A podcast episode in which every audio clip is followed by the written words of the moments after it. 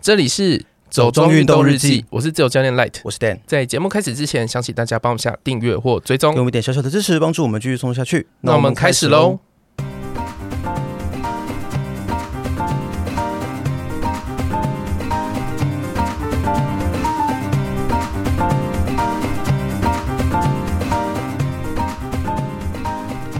翻越四十座百越，越野跑者透过纪录片展现中央山脉全貌。中央山脉真实景致登上大荧幕，赤心巅峰耗费三年全纪录热血跑山过程。呃，今天我们两则新闻其实都是跟赤心巅峰有关系的嘛。那我相信应该有在关注户外运动、登山或是越野跑相关活动的一些朋友，大家都记得，在二零二二年十月的时候，周青跟古明正大哥两位呢，他们完成了赤心巅峰这个中央山脉大众走的挑战嘛。那那时候其实真的非常非常多人，包括像我们之前访问过的来宾，像蓝鲸，他也可能是去参加了补给队的工作嘛。所以其实还蛮多人在关注。那我相信大家记忆也都还深刻啦。所以在今年十二月十五号的时候，这部电影就是他的纪录片，就即将要上院线播映了。所以今天我们就趁这个时候，我们很荣幸的就是邀请到《诗心巅峰》纪录片的导演杨守义导演来到我们这边。那杨守义导演呢，其实过去是有得过金钟奖的最佳纪录片的导演，目前也是活水文化事业有限公司的负责人，过去拍了非常非常多的。呃，包括知名的纪录片，也有很多有趣的一些作品啦。那像前几年吧，也蛮多人广传一个纪录片，就是关于台湾特种部队。那其实这部作品也是杨守义导演的作品。像之前七兰越野跑啦，或者是像我看公视有一个跟昆虫有关的纪录片，其实那也都是导演拍的。我觉得就是一查下去，发现导演拍过的作品真的非常非常多。那总之，我们就先欢迎我们的杨守义导演。欢迎，呃，各位听众大家好，我是守毅。欢迎导演哦，因为我觉得这个还蛮有意思的，因为导演看起来拍了很多很多都是跟自然环境有关的一些作品，所以我想在我们今天正式进入视听巅峰这个主题之前，我们先来问一下导演好了，这些大量跟生态、自然和环境有关的主题是怎么样的一个起心动念，就让导演会想要去拍摄这些主题呢？是本来就喜欢自然的东西吗？呃，我是电影学院毕业，所以其实应该是喜欢戏剧、写剧本，然后，嗯、但是我毕业那一年。台湾的电影业其实不太好，然后其实很少戏剧在拍摄，所以呢，反而进到传播业，反而先从做纪录片的工作室开始。那时候带领的导演或是要老板好了，他就是做公共电视的纪录片，所以我们就从那里开始跟他学习。所以一开始其实对于山林啊，或者是对这种生态的东西也没有太多概念，就是对，不太爬山呢，然后对生态其实也不太了解，对，对因为呃很爱读书，但是就不爱碰那些东西，对不对？所以之前也没有爬过山之类的嘛，就是自己在学生时代或者是比较早期的从业时段都没有做过这些，还是去去爬碧山岩。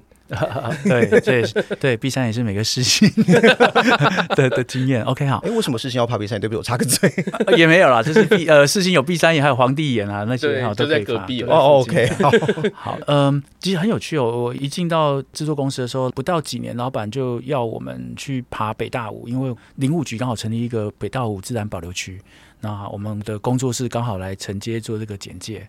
第一次就背很多的电池。那时候很年轻啦，体力还不错，所以很快就爬上山。可是我隔天我爬上北大武的主峰的时候，我反而觉得，哎，为什么我的身体呃这么不受控制，怎么那么喘？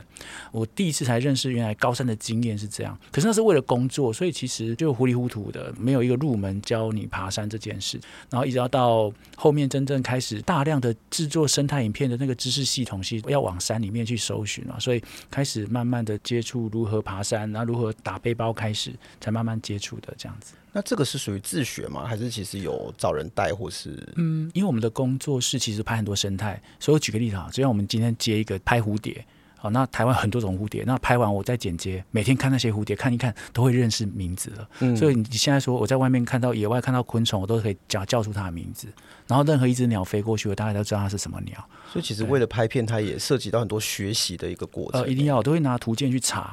查那些生物，植物我超不会分辨，到现在还不行。好，所以我在生态书写上，我的植物就不太行。但是其他的物种方面，像昆虫嘛，因为做过法布昆虫记，所以台湾的昆虫还有昆虫行为学的东西，我就非常了解。嗯、而且而且在这样剪辑的时候，每天在看那个画面，剪不对再回来，每天看每天看，然后就会觉得就很清楚。那最近就是在辨识珊瑚跟鱼类啦。嗯、感觉 最后会变成生态达人，就是可以去 Discovery 国家地理频道之类的，专做专门的顾问。所以导演第一次上高山就是北大五山。对，我第一次高山是北大五，对，其实不容易耶。对啊，北大五是一个我们自己想去很久，但是还没有去的一个山，因为就是在南部有点远啦，而且其实它确实在中间路段有些地方需要一点体力跟一些一点点的技术性，嗯、所以那不是一个很随便的素人可以去爬的山。我觉得也是蛮厉害的，不过 那可见其实导演年轻的时候身体也还不错。嗯，对，就一开始的时候就是负重训练，搬了一堆电池。对啊，电池很重哎、欸，那时候电池很重。对，这就是我对于这种呃可以上高山拍摄影片的剧组觉得最佩服的地方，因为摄影器材很多都很重，而且有些其实也价值不菲，嗯、就是你如果弄坏了也很麻烦之类的。所以我有时候觉得，像之前可能看什么 MIT 台湾制，嗯，他们也是拍很多高山的，然后我都觉得天哪，这也太辛苦了吧！我就非常非常的佩服这样的影视工作者。我这次刚好就是去柏柳啊，然后就遇到那个世界第一等的剧组，也是就是背了大包小包的。我们看他行李超多的。对啊，那我觉得像这次《赤心巅峰》的这个作品啊，因为我知道他是由周青先去找导演这边做提案，对不对？是。那所以其实等于说，导演从一开始，他们整个《赤心巅峰》从头到尾的这个过程都是有实际参与到里面的。是的，没错。像这个实际参与的这个过程里面啊，像编剧。因为我知道 crew 的那个名单里面是有包括编剧的嘛，就是导演跟雪阳西瓜编剧。嗯、那我不太清楚说，在这种纪录片的制作里面，编剧他的角色大概会是什么？呃，纪录片的编剧方式跟戏剧编剧方式不太一样。就是现在我们的商业型或者是呃独立制作的电影也好，就是大部分啊，就是一定要先有剧本，嗯，剧本要建立好，然后我们才开始可以拍。当然有很多导演是没有剧本就拍戏，让我们知道那种就是比较特别的案例，特别是独立制作的这样子。那纪录片刚好相反嘞，就是其实没有剧本，特别是我接受国家地跟 Discovery 这些跟国外的这些制作人，因为以前我的制作人可能是印度来的或者是新加坡的，对他们很多很会说故事嘛，然后跟国际合作这样。通常他只看你一页 paper 就可以决定你这个纪录片好不好看，所以其实纪录片一开始成型的时候，只要一页 A 四的文字量就可以决定，就是一个概念，哎，对你的概念。然后呃，所以很有趣，我跟 Discovery 瓜地频道提案。只要一页 A 四，也许就可以拿到三百到六百万不等的制作费，因为他们相信你可以做到。嗯，那只是那一个内容，就不用写到剧本。嗯，所以刚刚又回应到你说的的剧本这件事，就是你整个拍完之后，把菜都买回来之后，你要炒什么菜才开始炒。嗯对，这无菜单料理了。那不好意思问一下导演，你看到我们的 A4 访干之后，有没有觉得是有趣的吗？可以可以，呃，有有 几百万的价值。你为什么要逼导演？为什么为什么要逼来宾做这种事？有几百万价值，我真的是不敢听。How dare you？对对。对啊，那因为其实我觉得这整个包括勘察前面的这个前置的过程也蛮长的嘛，就差不多三年的时间，所以。我们在电影里面看到，其实他们前面有一直去每一段每一段的去做探勘路线的一些确认，这些部分其实等于说工作室导演这边团队都有去跟着去做。但是每一趟他们出去的时候，我们都要跟着吗？还是是的，呃，我先跳回来说好，就是说中央山脉的知识系统是很庞大的。对，那我是做科普影片嘛，所以当然第一个最吸引我就是说，这个中央山脉的知识系统到底有没有可能放在一个纪录片里面？这样，那当然导演不可能样样都说清楚。所以呢，我慢慢就撇记说，这个知识系统它是一个模糊的概念就可以了。它是一个很 tough、很困难的，但是要有人去说它或体现它。那刚好周星跟古大哥是两个是很好的主角。我刚刚漏讲一件事，是说 Discovery 跟国家地理频道这些国际频道，他们在认定这个剧本这一页 A 四的东西好不好的时候，他们其实不一定是看故事，而是看你有没有选到一个好主角。当然，周星古大哥不是我选的主角，是他们自己来。那当然，你大两位都看过影片了，他们呃表现的很好嘛，很自然。我在拍的时候，他们也不会眼睛盯着镜头，然后讲话也自由的表达，要吵架要自由的吵嘛。然后事后访谈也很诚恳的讲，他们这是一个很好的主角。然后身体的动作感，他们专业的呈现，对，因为很多人他可能有很好的故事，但是他就不愿意真诚的打开。让摄影机去拍它，所以可以听闻它是一个很棒的故事，但它永远可能都没有办法成为一个纪录片的故事，是因为如果导演没有陪他们走很长一段路的话，你通常那个钥匙打不开，故事就不来。所以大概回应你刚刚讲的，就是的确大量的知识系统我就撇弃了，那反而是把周英跟古大哥他们训练那团路。那个光谱把它拉出来，那光谱其实就可以回应到那个中央山脉三百多公里的路程了。那训练的过程，呃，我就不用天天跟，但是的确我喜欢 Nature Sound，就是自然音，在纪录片的表现里面有很多种方法，可能很多旁白。那我这影片其实有旁白，是因为不是我的旁白，是周青的旁白，但是我大部分都是尽量记录他们两个现场讲的话。扯皮聊天也可以啊，或者是他们聊天的话，但是因为我对我比较有兴趣的是两个人差距三十岁，那你没看到周青其实是学院派的体育选手，古大科其实是自己土法炼钢的哈一个那个素人跑者，对啊，所以其实他们两个对话就有时候很难有交集，他们唯一的交集就是谁比较强，谁可以快一点，那也很好，然后两个有世代差距，所以我就是尽量去处理。呃，能够上山就是想要多抓他们的声音，嗯，就这样。稍微离题一点点哦，就是像这种纪录片拍摄的过程中啊，导演会跟剧情片导演一样，需要去做角色的引导或者是一些指示吗？呃，我对周星很熟，所以应该不用引导，是因为之前他骑他马拉松，我就知道这个人。那他很闷，不太讲话，嗯，不然讲话就是随便就来一句什么，呃，什么孔子说什么，然后 呃，对，孔子 对，孔子也会讲，然后不然就是呃呃，比如说呃，就是所谓引经据典这样哈。那呃，来讲出一个很强烈的话，但我觉得这个年轻人生命历练那么短，他可以体验这些文字吗？可能可以，因为他在很高压的环境之下，所以也许他真的能够体验那些。那我对周星很熟，但我其实对古大哥不太熟，所以刚开始的刻板印象就觉得，呃，他不是学院派的，那他土法炼钢，然后他很吃苦，他认为每一件事情都要极具有效率，比如今天工作五个小时就把它做完，然后剩下时间背包打一打就去爬山，他不会浪费任何的时间。他是这样的人，对。其实，在影片里面，我觉得看的也蛮清楚的，对。因为这点人物的刻画跟角色的性格呈现上面还蛮明显的。尤其是古大哥在车场的时候，他那个画面里面就有特别去强调说，他希望他每天的时间分配就是要非常的有效率，然后他事情赶快做完，他就可以去做其他的有兴趣的事情。那我觉得这点是蛮鲜明的啦。对。那我还有一个问题，就是看完纪录片之后，为什么会选择周青作为旁白，而不是古大哥？呃，当然这些材料我从菜市场买回来之后，我要加油添醋，那就是厨师的事情了。我的想法就是，我觉得周青是学习者，我古大哥他已经在一个高度了呃，那年龄上有一个高度。如果我书写他的心中的第一人称的旁白的话，很容易会用很高的姿态看下面的人。其实这种很不讨喜的一个剧本，那反而让 周青一个三十岁。处处碰壁啊，然后受伤嘛，然后睡不好，吃不好，就是很很不舒服的这种角色。那实际上就是这样，所以他的心情的变化比较多。古大哥不太表达内心，所以他不表达内心的情况下，又要全部把旁白压给他，那会很麻烦。可是我觉得，其实，在我们看这个纪录片的过程里面，前半段我跟赖德笑得还蛮开心的，因为其实。古大哥真的就很像我们遇到那种很逼人的山友，就是你在山上就已经觉得哦很累，然后天气又很不好，然后他说啊可以啦，走一下再一下这样子。就像我有一个好朋友，就我们也会一起爬山，但是我们其实都是比较属于。软烂派的，就是我们很习惯慢慢走，然后边走边拍东西，然后常常坐下来去休息或打屁干嘛的。可是他就说，他们公司的登山社社长就是一个极度严格的人，然后出去哪里就是几个小时定下来，他就是几个小时一定要走到，然后没有时间给大家浪费。然后拍照的时候，他就赶快要走了，要走了，这边一定要拍，然后拍完我们就走。对，对，对，然后他就说，他觉得跟我们爬山比较轻松。对，所以我就觉得，我们我其实我们自己也遇过那样子的山友或前辈，然后就是嗯。他们真的很厉害，可是跟他们爬山好辛苦，就压力会有一种 对，所以看到纪录片前半段周青跟古大哥的互动，就觉得天啊，这是一个好熟悉的场景哦，然后觉得心里还蛮有共鸣的。对，我在看纪录片的时候，代入感还蛮重的，因为我自己也是受伤受很多的人，哦，是那个部分。对，好，然后就是看到周青还需要去克服很多事情啊，要走不走，然后那种挣扎，我其实可以非常有代入感。没错，没错。所以电影很有趣就是说，呃，它可以映照每个观众现在的角色，也许现在很多人角色是周琴，所以他会对到周琴。很多人也可能已经走很就是老鸟，他就会对到古大哥。对，所以其实是这样，我觉得是一个很好的互动。嗯嗯。那请问一下，导演还记得他们这样探勘你们跟了多少次吗？呃，三年嘛，然后当然这三年不是只有拍他们的纪录片啦，也反反复复拍非常多，再加上 COVID nineteen 的时候，其实有封山。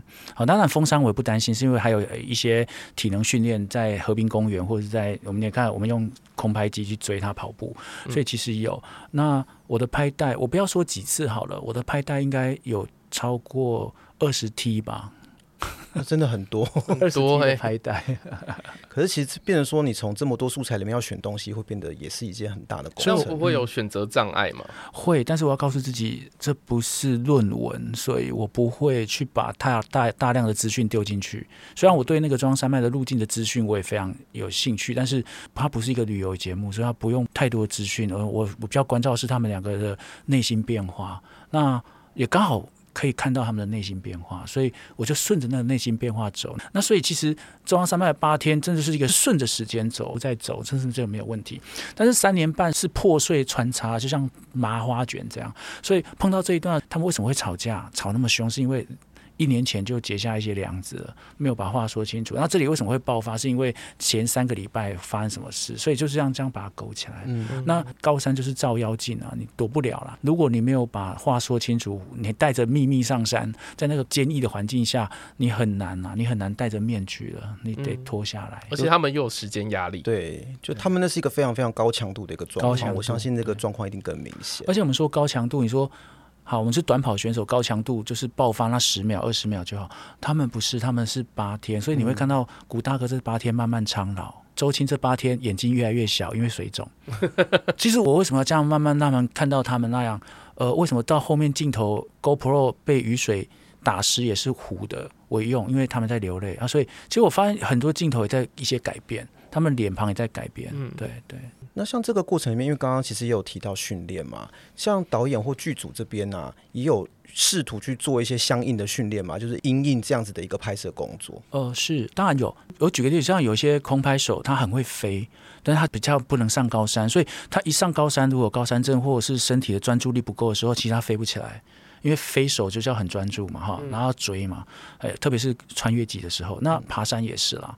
我因为之前拍过七兰马拉松，所以我至少半马、全马还有七兰马拉松五十公里我跑完嘛。然后我一百公里被关门，但是就是因为要攀加，所以那几年都一直有在累积这个跑量，这样，所以其实我还可以。但是我通常上山会有高山，正是因为我前一天还在熬夜剪接，所以我我上去就是被高山教训，要到第二天把东西全部吐掉之后。我才会比较正常。那其他的人，我们就选择是他们体力比较好的伙伴或摄影师。对，的确是要选过的。这其实也是我刚刚原本想问的，就是关于高山反应这件事情。因为像我自己也是一个，我本来睡眠就没有很好，然后上这种高海拔的地方，高山症、高山反应就会。对我造成非常大的困扰，所以我就想说，那不知道像剧组或像导演这样要工作的状态下，有没有被这个东西给困扰到？这样，我的团队都还蛮好，他们几乎都不会有这个问题。嗯、我指的是，就是真的就是科班出身的这些摄影师，嗯，所以反而问题比较多的会是我。有时候我还自己开车，然后我会熬夜，所以我的高原反应的发生的经验比较多。嗯、然后甚至还有一次，我在有一点不太舒服情况下还在走，然后那天早晨还有结霜，所以我被一个石头上面的霜。就踩下去滑倒，所以我还摔落这样子，嘿嘿嘿。然后我还有，对对对对，然后我的脚还有还有一个冰卡德嘛，就是我的、嗯、我的对，还有扭伤这样子，其实是骨裂啦。对，这、哦、是都是在这三年内发生的事情这样子。那后来是自己走下山吗？还是叫救护啊？呃，固定好之后，我还在第二天才下山，还是要走啊。这是从小关山，那我就没有到往云水，或者是往那个卑南族走，就从小关山的林道下来这样子。嗯、但是 OK，它还是一段很难的路。但是可以啦，可以。导演也是蛮蛮能吃苦的嘛。说说古大哥很能吃苦，我觉得导演不妨多让哎、欸。而且我自己在拍以前啊，以前工作状况，我我两根手背是会掉下来的。我等一下，手背会掉下来是什么意思？我对我我的肩膀在一个地方悬的时候，它会掉下来。对，非常痛，我就给他把他搬回来。但是，嗯，等一下，我到底听了什么？听了一个很不得了的。对，我觉得导演那个时候衰弱的时候，不得了的事情。对，我还在潜水呢。对，是这个是呃生理结构问题，还是因为以前受旧伤？没有，我有一次从高处摔落的时候，刚好两边一个一一个肩膀一个往前掉出去，一个肩膀往后掉。哎啊，所以之后有一个恢复了，那另外一个就可能就变经常性的脱臼这样。那个肩膀一个磨破了。所以那个常常会跑出来，哦、对对，没有办法固定，对，它没有办法固定。所以呃，现在的医疗可以做到，但是被警告说你做这个手术，你要半年都不能动啦，这是可不太可能啊，半年都要拍片。所以我的左手背是是夹很紧的，这就是告诉我们受伤都要休息很久。我以为你是要说叫大家不要去拍电影，影视工作者的辛酸血泪史。我已经离开那个圈子很久了。对，但是 Light 他在离开影视产业之后是去做公关，所以我觉得也没有好到哪里去，也是很忙，真的大家都很忙。是的，对啊，所以我觉得这整个过程，嗯，其实不止跑者，我觉得所有的这些工作人员也都。体验了很多很多艰辛的部分呢，是，就是会不会在拍的时候就是边骂脏话，就是我干嘛来拍这种？呃，还好是，我觉得周星跟古大哥还有其他的这些志工队，有时候我们就会有一组人去爬山嘛，他们可能都是月跑非常顶尖的伙伴，这样，那、嗯、大家偶尔是休结我说，哎、欸，今天手艺导演要去拍这一段，我们一起上去，这样，那他们会让人家很安心。那摄影师他们其实都会有一个态度是，哎、欸。因为这个案子或这个任务，我多拿了几个百月这样子，所以他很开心啦，而且又有又有坚强的团队作为这守护。我觉得是一个开心的出去拍片的过程。嗯、那刚刚我们已经讲到很多关于这一次拍摄过程里面有一些比较辛苦的部分嘛。那还有没有什么觉得拍起来觉得哎，看到什么景色，然后让你觉得很感动，或者是觉得整个拍摄过程里面有没有什么让你觉得很愉悦或者留下很深刻印象的部分？在高山的时候有几个感动。第一，当然我是导演，我不是生态摄影而已，所以对我来说，如果出大景那很开心。但是你看，如果两个小时都大景的话，你会觉得在看 slide show。就 slide 的照片，哦，好漂亮，好漂亮！我懂。你大概你大概就看个十分钟，你应该就麻木了啦。就像看月历海报，这样你看第三页之后，第四页、第五页、第六页，只是因为季节变化、颜色变化，但是它没有感情啊。所以当然出大景很开心，但是。对我来说，每次拍片最大的收获是哇，我今天又拍到他们两个很棒的故事跟对话。嗯，那个是我觉得哦，今天又在菜市场买到好货，好货，对，一定可以炒出不错的东西。嗯，对，应该是这么想。刚刚其实导演有讲到生态摄影的部分啊，嗯，我觉得有点好奇，是因为在看影片的过程里面，其实里面有一些。空景或者这些补进去的画面，它是一些高山上的动物，那甚至包括像山椒鱼、像黑熊这种平常我们不是那么容易看到的动物都有。那这个是在山上有刻意去找吗？还是就是真的刚好碰到？好，当然，它对我来说，它就是一个出菜，就是我们今天要宴客嘛，喜宴要宴客，出菜的一些程序。我们有大菜，然后今天可能有山珍海味的东西，但是也还是要几个小盘来点缀。呃，我不是生态片，我也没有一个很大的重担，说要把台湾生态这样呈现了。因为国家公园很多这个影片，但是它就是生命就在里面。周青一个人走的时候，水路就跑出来。可对我来说，水路跑出来不是看到水路很惊艳，而是真的就是我讲一句话：这些哺乳类动物晨昏才会出现。当你看到水路跑出来的时候，通常代表黄昏了，就代表。时间来不及了，所以懂得我那句旁白就知道，其实看到水路黄昏了，再不往上走，他其实古大哥已经进站，他还没有，那是一个压力，而不是看到漂亮的水路。嗯，对啊，那的确有来几段是用美好的音乐，然后呈现说，其实这里有一些生命在的。那其实我是在歌颂这个岛它的生物多样性，但不用太多，因为我不是国家公园的影片，不用林务局的影片，呃，我还是讲两个人挑战，但是我还是要把他们背景才会呈现。所以，呃，那山椒鱼是。之前去南湖的时候拍到的，现在要再看到山椒也会比较难一点了哈。那南湖那个水源区里面，嗯、黑熊的话是我们一个志工，他在一次爬南二段的时候还是南一段的时候，黑熊就从他的山头那边跑出来，嗯、然后他很快的把它拍下来。对，所以其实是非常非常难。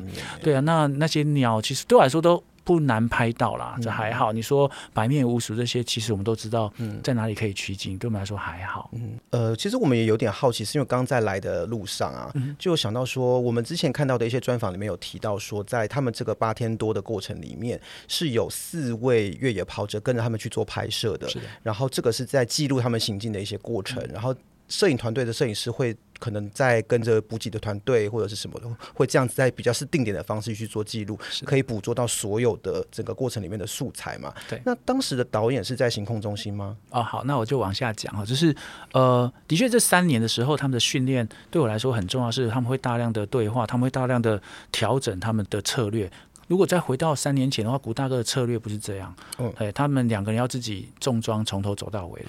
然后还要去想说中间要提前去藏一些补给品，然后他们慢慢修正说要再快，最后打破说好，我们不要用登山人的概念，我们还是用越野跑。那越野跑不是每次都会进站，然后都会有补给嘛，补给点。那我们就还是用山友的努力去帮忙补给，然后就就变更纯粹是在速度。那如果要速度上的话，就要更精确知道安全性这件事情。所以慢慢的修正，然后本来是十天啊，因为如果你是处理十天的话，休息点就不太一样，补给人员就要十组。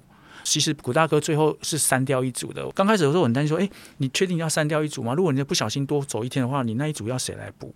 但是古大哥说九天一定可以，那想不到是八天嘛哈，所以其实是在修正。那这过程里面，其实纪录片里面他会可以看到他们在修正的过程。比如说周青不是说，哎，他认为十二小时就可以吗？古大哥就笑他说，你哪有可能？那最后古大哥反而可以，周青不行。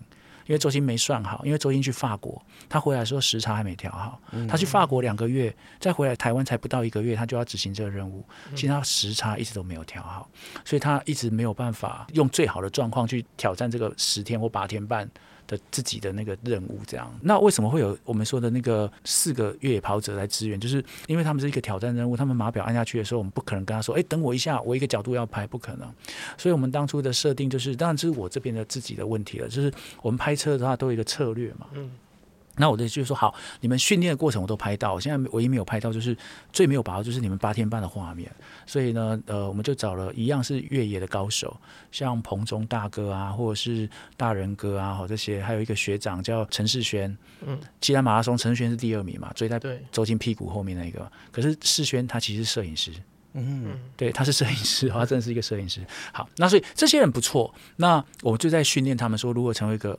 纪录片摄影跟把导演的想法放在里面，教他们如何跟选手在空档的时候对话，然后让他们说出心里的感受。嗯、所以这个过程我们是有训练的，在一年前就准备好了。嗯、那补给队我们也有训练，所以我们备好了很多摄影机，让他们带在身上。那我那时候角色我是需要拍到行控中心的，所以我跟雪阳跟任好先待第一天。第一天他们出发之后，我们就回到行动中心拍完之后，我就赶到合欢山，然后再过来，我又到光背八表，最后到另外一个山屋等他们。所以，我们最后转换成为我们在山屋等。嗯，所以我们也要透过步道，都要到中央山脉的核心去等他们。所以，其实导演那几天也都一直在山上跑。对，其实我在山上。嗯，那这样子的话，就是变成说，那八天里面，导演是请所有的协助的，包括志工或者团队成员，他们按照先前的训练去走。那导演就不另外给他们做任何指示或者是引导喽。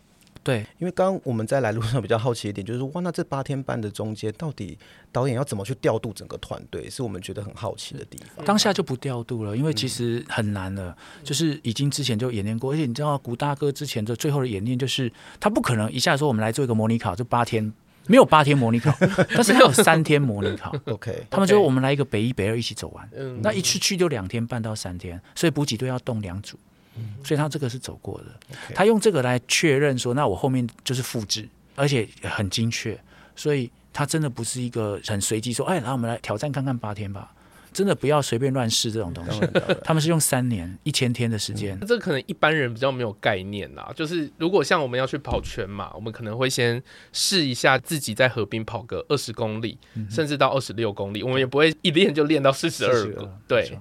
那在拍摄完之后，一直到后置这段期间，中间还经历过一个募资的阶段吗？对，没错。所以原本是没有要上院线的规划吗？还是原本就有这个打算？当初这个案子最刚开始的时候，其实古大哥或周星来找我的时候，呃，那时候我刚好在做台北大众走，已经快结案了，国家地理。嗯、然后他们来找我的时候我说好，但是我没有钱啊，就是说。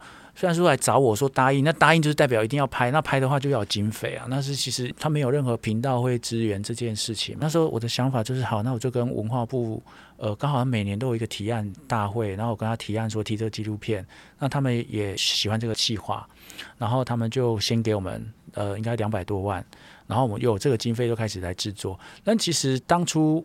我是很想要上戏院，但是我的戏院不是用院线的。我的概念就是可能到府中放一场或两场，嗯、但还是电影规格，嗯、这样就可以了。但是对对对，影展的方方式，对是这样就可以了。因为当初也没有确定要在哪个频道播啦，对所以然后我觉得先用府中或者是一个小型影展的方式让它曝光这样子，那、嗯、到后面才会的确就是说，哎，他们成功了嘛。然后呃，这个过程里面开始也有一些企业觉得这是一个很棒的计划。然后也支持我们，所以经费就越来越足够，那也可以做动画，但是有一点缺，那所以我们就开始用集资的方式。对，嗯，所以在这个过程里面有遇到什么样的挑战，或者是更多其他的一些帮助或支援吗？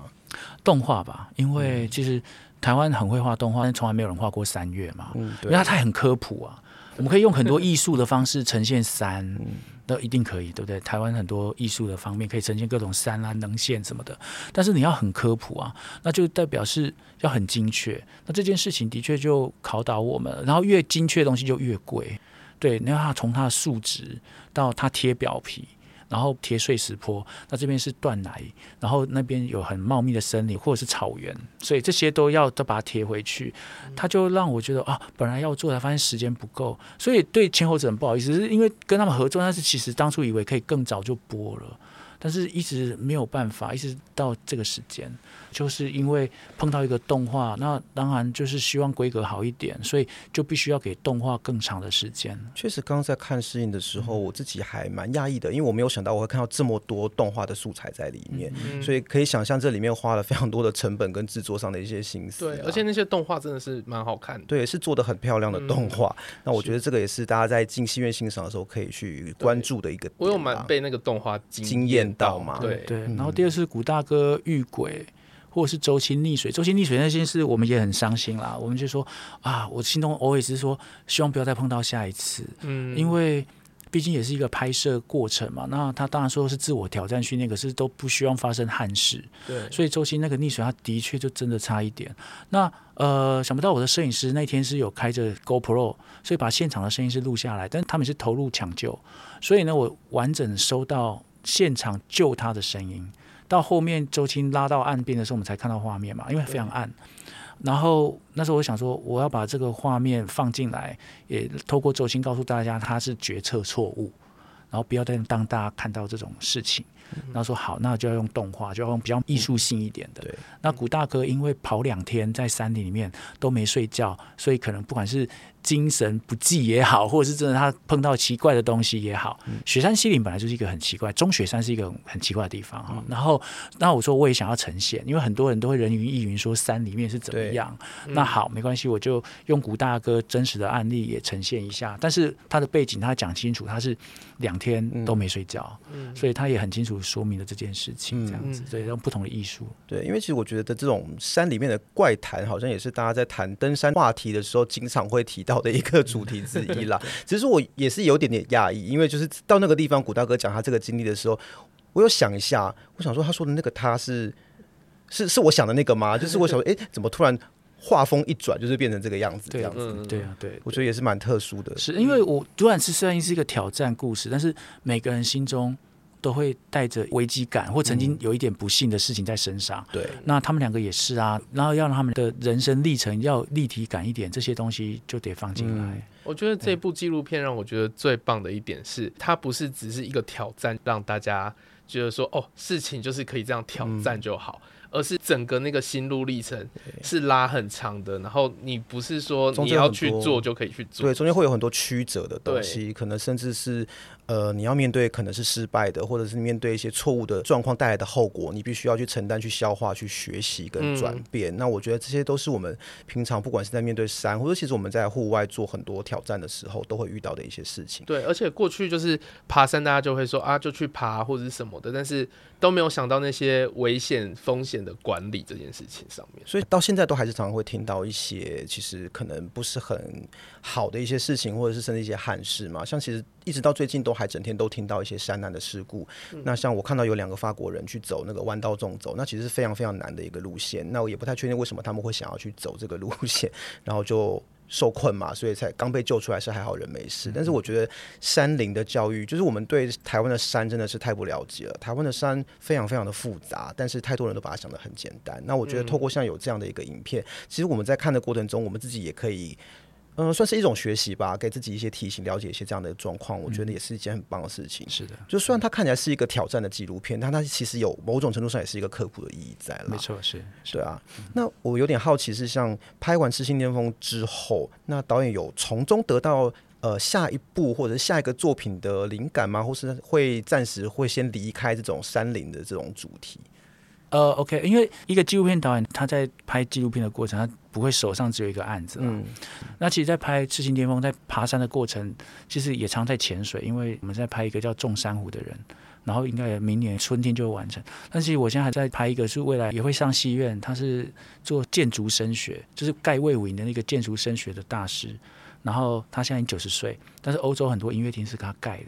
然后他一生致力于跟很多很有名的建筑师在处理声学，然后他把卫武营盖得很好，所以他那个音乐旅程现在是我也在处理的。所以呃，对我来说，因为我蛮喜欢科普的，科普一个精神嘛，所以它就是物理学的东西。那可能赤心巅峰对我来说，它比较复杂一点，人生的挑战。然后呃，它搭配的是一个生态的一个呃很迷人、很迷样的那个中央山脉哈，还有没有被人家解开的一个中央山脉。嗯、所以对我来说都很有兴趣。但是它其实蛮跨界的啦。那以前我拍军武的时候，就是特战部队的时候，我觉得它已经是非常 tough、非常非常艰苦的东西。然后发现。跟周星他们的时候，发现这这是才更难，更难。对，所以是那其实，在拍周星的故事的时候，其实我大量是进出医院拍，因为那时候拍台湾鉴宝，就是解开那个鉴宝的秘密，所以我们拍了很多手术，都是开肚子啊、开脑。那那个时候，对，还有 COVID nineteen 的时候，所以其实对我来说，呃，不会一直在删，嗯，而我觉得那就是我们生活一环。很多致力于自己专业的人，他们的故事，嗯，那我只是在拍他们的故事，这样。Okay. 那 focus 到导演自己身上好了，因为导演其实前面有讲过，说导演也跑完了半马、全马，嗯、然后越野可以跑到五十 K 嘛，对不对？对，对，也有在潜水，对，所以还有没有想要尝试一些其他的挑战？OK，我当初以为我拍军武的时候我可以跳伞，OK，自由落体的跳伞。对，那时候还有一个朋友，他是华人，他在 LA 教跳伞，是教练，他回台湾，然后带我跳。然后我可以拍跟那个特战部队一起飞出去，然后自由落体，嗯、然后在大概一千米的地方张伞这样。Okay. 但是没有啦，就是不行。对，但是就是我对这些事情其实都还蛮有兴趣的啦，因为透过呃拍摄跟着主角，然后就扩大自己的生活的经历啦。嗯，对，然后而且他们都是很 top 的，他们有很 top 的人生嘛，所以拍摄他们的过程，你也会跟着他们走一段路，嗯、然后。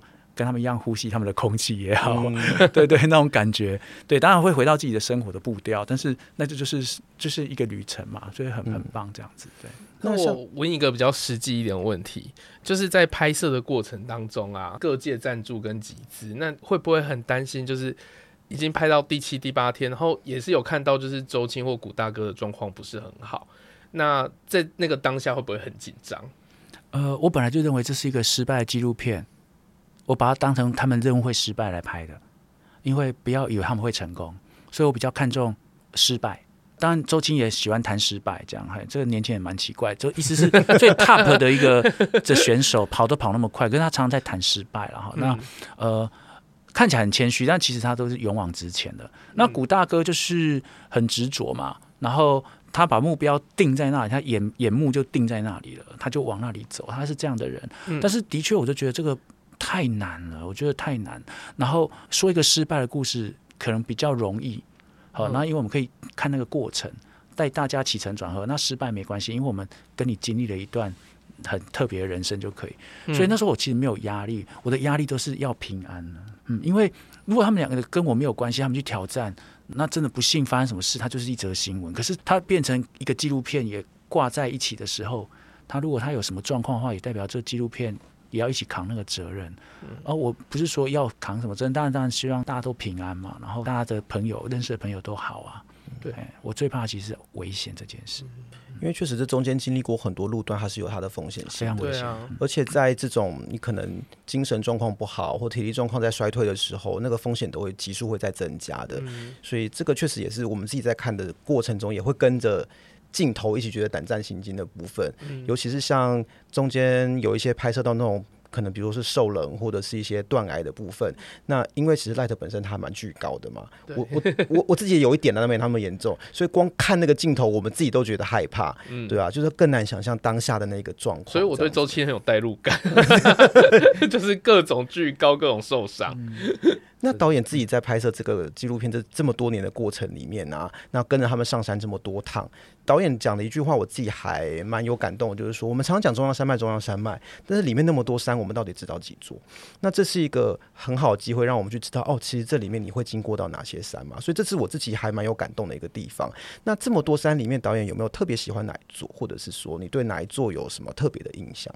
如果要这么说的话，我还蛮喜欢南二段到秀姑峦。秀姑峦大山，因为修果兰大山其实才是中央山脉最高峰。对，嗯、那你在修果兰山的时候，它对面是整个玉山群峰在你前面，然后旁边是马博拉斯山横断，然后往南看的话，就是整个南二段会在你的前面。那视野好的话，就是南一段会在你旁边，所以在那里还不错。当然，我也很喜欢能高安东军啦，嗯，我也蛮喜欢能高安东军，他去过非常多次，所以从能高越岭古道上去天池山庄，然后到到那个南华山顶，那也是一个很棒的一个经验。如果要这样说，我其实很多喜欢、嗯、我第一个让我觉得高山这么漂亮，其实是南湖泉谷，嗯，对，南湖泉谷让我觉得哇，怎么会像？这么特别的那个，就是冰河地形、冰石地形，然后很像月球表面这样，然后阳光很强烈的时候，就整个颜色是白色的嘛，因为它的那个岩石的那个结构，就让你觉得很很很亮这样。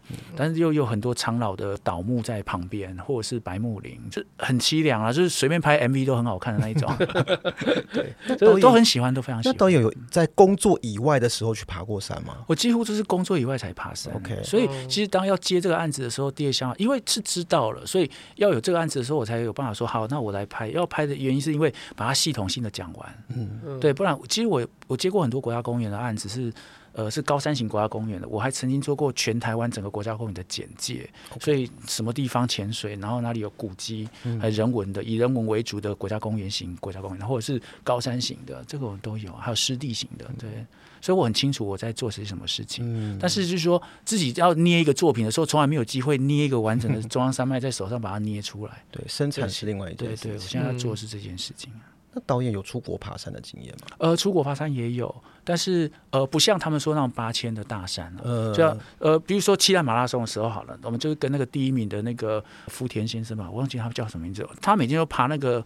日本的也是一个百越，就是也是也也是几座山，我们也跟他爬，然后到东京的外面日光那些高山火山型的山，我们都去爬，主要是跑啦，他们是跑山。嗯嗯呃，我倒觉得这样几次，我觉得有几个山跟台湾蛮像，那环境我觉得苏格兰高地跟台湾很像。嗯，我觉得苏格兰高地它是缓坡，嗯，但是它的气候一天，苏格兰人说一天就可以感受到苏格兰的四季。嗯，嘿。那苏格兰出很多酒嘛，我之前写过一个文稿是，今天下的雨就是明天的威士忌哦，所以大自然的孕育，然后变化，然后他们把它当成很宝贝的资源。那苏格兰高地真是太阳很大的时候是那个光景，然后一下很冷的时候又是另外一个光景，然后它那个风很强烈，所以那很多植物也很很 tough，就是很坚毅的那种感觉。所以我们看苏格兰的电影，那些人。嘿，他们其实是很旱的，对，嗯、那可是他们就活在那个环境。那我们台湾很奇怪，我们台湾有坚毅的环境，但是我们从来很少在创作的谈台湾人的坚毅是跟大自然结合的。好，我们回头来谈一点电影，好，就是例如说席然导演好了，好，这国际导演，他常常会用环境的变化，好，一个暴风或者是一场雪，然后来呈现人的心境。其实台湾到了高山，或者是台湾到自然环境，其实我们变化是很快速的。但是我们很少会运用这个大自然的关系去呈现人的关系，或者是人心理的状态。那我不是说台湾的导演怎么样，不是那个意思。他说，其实我们有很好的环境景观的变化，而且是一天就可以大量变化。那在哪里才有？其实，在中海拔到高海拔的山。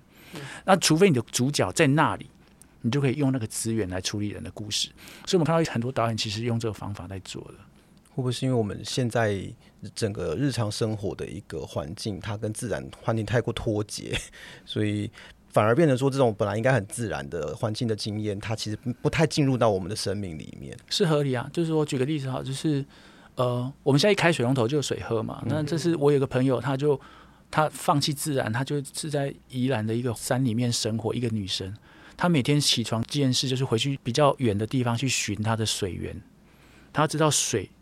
没有被石头或落叶堵塞，然后可以流到他们家门口，他才可以喝那个水。嗯，所以我们离水源区越来越远了，因为自来水帮我们供应，那是一个公共卫生的一个建设是很好。是，但是我的意思是说，我们离自然其实越来越远了。对，这也是我们在呃可能体验一些户外活动的时候最大的感觉啦，就是那个真的跟我们日常生活中所谓的文明的或都会的这种步调实在是落差太大了。但是其实你没有去体验过那样的东西的话。我总觉得人生是会有一点点不完整啦，嗯、所以我还是会觉得，如果有机会的话，大家真的都应该好好去体验这些东西。对，可是因为像我在澳洲哈、啊，我自己感触就蛮深的，因为我们就是离山跟海那么近。像我以前住黄金海岸的时候，我们是非常紧密跟海滩在一起的。然后我们要去爬山的时候，要开车开两个小时。可是台湾就这么近，就是你看象山坐个捷运就到了，但是我们很少人去做这件事情。是这样子，就也许跟社会文化也是有一定的关系啦。那我当然是觉得说，透过像《赤心巅峰》这样一个纪录片，希望可以有更多，就因为当然三圈的人或越野跑圈的人，当然早就在注意了。嗯，但是我相信会希望透过院线，透过这样的一个力量跟这样的一个平台，让更多人知道，就是更多人认识。其实我觉得那是重要的。那所以今天我想真的是非常谢谢首席导演愿意来这边跟我们分享这么多有趣的事情，然后也很多很深刻的一些想法。是那。呃，最后呢，就想说，因为《痴心巅峰》这部电影在十二月十五号就要上院线了。呃，已经收到讯息的，已经知道的，请一定要记得进院线去支持。那如果现在还不知道，你听到我们的节目知道了，也一定要进戏院去支持，因为我觉得非常值得，而且画面真的是绝对值回票价的。那画面真的太漂亮了，真的值得去看一下。不只是画面，那个动画也做的真的很漂亮。对，而且我觉得台湾山林的景致它本身就这么美。那很少人有机会可以一次让你看完这个中央山脉这四十几座山完整的面貌，让你知道他们长什么样子，这是很难得的。就是让你了解一下相对位置啦。我真的有点、哦、好，很基础的事情。对，有时候那种南一段、南二段，我都有搞混，你知道？对，就是我觉得不管你从哪一个层次、哪一个角度来看，我觉得这部片都是非常非常值得你进戏院去支持的。嗯，所以十二月十五号，请大家一定要进戏院支持《痴心巅峰》。然后，呃，《痴心巅峰》的书现在也出版了，对不对？对，没错，没错。所以这、嗯、这本书。主要是也是记录这个过程嘛？对，我也是这书的编辑，对我来说一样。我们要呈现中央山脉的面貌，我们用周星跟古大哥两个人他们的故事，然后去处理这个比较大的舞台就中央山脉。其实还是看他们两个故事啊，蛮虐心的。嗯、那书的部分其实也是把他们更精准的，或者是更细腻的呈现他们的。心理状态跟训练过程，可是对我来说还不够。如果要处理中央山脉不同的脸庞的话，要不同的人写进来，所以我们就找了六个的山岳专家。好，那比如说雪阳，他的论文就是南山段，对。然后我就挑战他说：“你帮我写一个南山段，是用大量的资讯也好，然后关门古道的故事，他就处理一个南山段。好，那一个年轻的一个山岳家的对山的体验。”好，那跟他一起成长，这个故事我觉得不错。那萨利让他就是布农族，说他处理南二段，嗯，然后他讲的是他自己如何透过爬山，然后再爬出他自己的身世，我觉得很很美。三女孩，呃，那她就是跟她老公一起走那一段，所以她最后故事告诉我们，这一段路径很漂亮，可是她最真实的还是谁跟她走那一段路？嗯、最后回归的是跟我走的那个人是谁？她看的是哪一个？那呃，有一个是呃林总，然后他是一个呃企业家，他从大学时候他就开始爬山，所以他学的登山系统是其实学院派的，嗯、是精英式的。所以他们这样一路下，他六七十岁，他有很丰厚的山岳知识，然后山也帮助他经营好几家公司，所以他用这个态度来写这个山。那金老师呢，因为他是杨南军老师的学生，啊 okay、所以他爬出很多古道，所以在这个北山段的时候，其实他是一个文化的交汇口。对，它是一个战场，它是文化交汇口，它它是让那些石头都说话，所以它是一个考古的专业。这样，那北一段的话，呃，那个呃更厉害，是透过一个小说家，他用魔幻写实的方法，把我们本来就很北一段的魔幻写实呈现出来，所以是一个不同六个作家，也像麻花卷一样，缠在古大哥跟周青的故事的那条线轴里面。然后互相的穿插，嗯，我觉得非常棒，跟电影看的东西不太一样。对，就是不同的媒介，它其实呈现出来的东西也会给你不同的感受。是的，所以不管你有没有看电影，这本书也都可以去支持啦。当然，我们是希望每个人都去看电影，那书也最好都买起来，好不好？那最后我想说，就是目前痴心巅峰有自己的脸书粉砖嘛，是那追踪人数其实也还不少。那相关的一些活动也都会发布在上面，所以我们在资讯栏的部分，我们也会把痴心巅峰的脸书粉砖的连接提供在这边。那请大家也记得要去追踪起来，好不好？那最后我们再次谢谢首义导演今天来走钟运动日记跟我们聊天，谢谢，谢谢，谢谢。那我们今天节目就先到这边喽。如果你喜欢我们的节目，不要忘记按下订阅或追踪，也欢迎在各大平台按赞、留下五星好评，并帮我们节目分享出去。也可以在 Facebook 或 Instagram 搜寻“走中运动日记”。有任何问题都可以私讯或留言给我们。谢谢，拜拜。拜拜。